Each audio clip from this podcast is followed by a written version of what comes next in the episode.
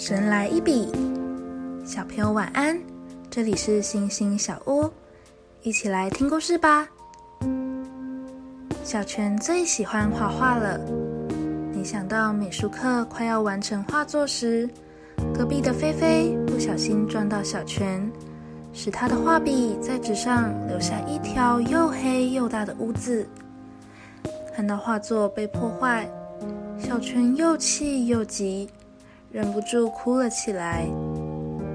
老师听到了小泉的哭声，便走到他身边，看看发生了什么事。小泉难过的说：“我的画毁了，好丑。”老师温柔的接过小泉的画笔，说：“别担心，我来帮你。”不可思议的事情发生了。老师竟然巧妙的将原本的屋子变成一只可爱的小黑猫。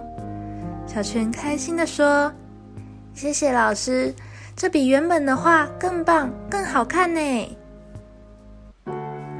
想一想，故事中原本在画里的屋子，最后变成什么呢？你还记得摩西如何带领以色列的百姓过红海吗？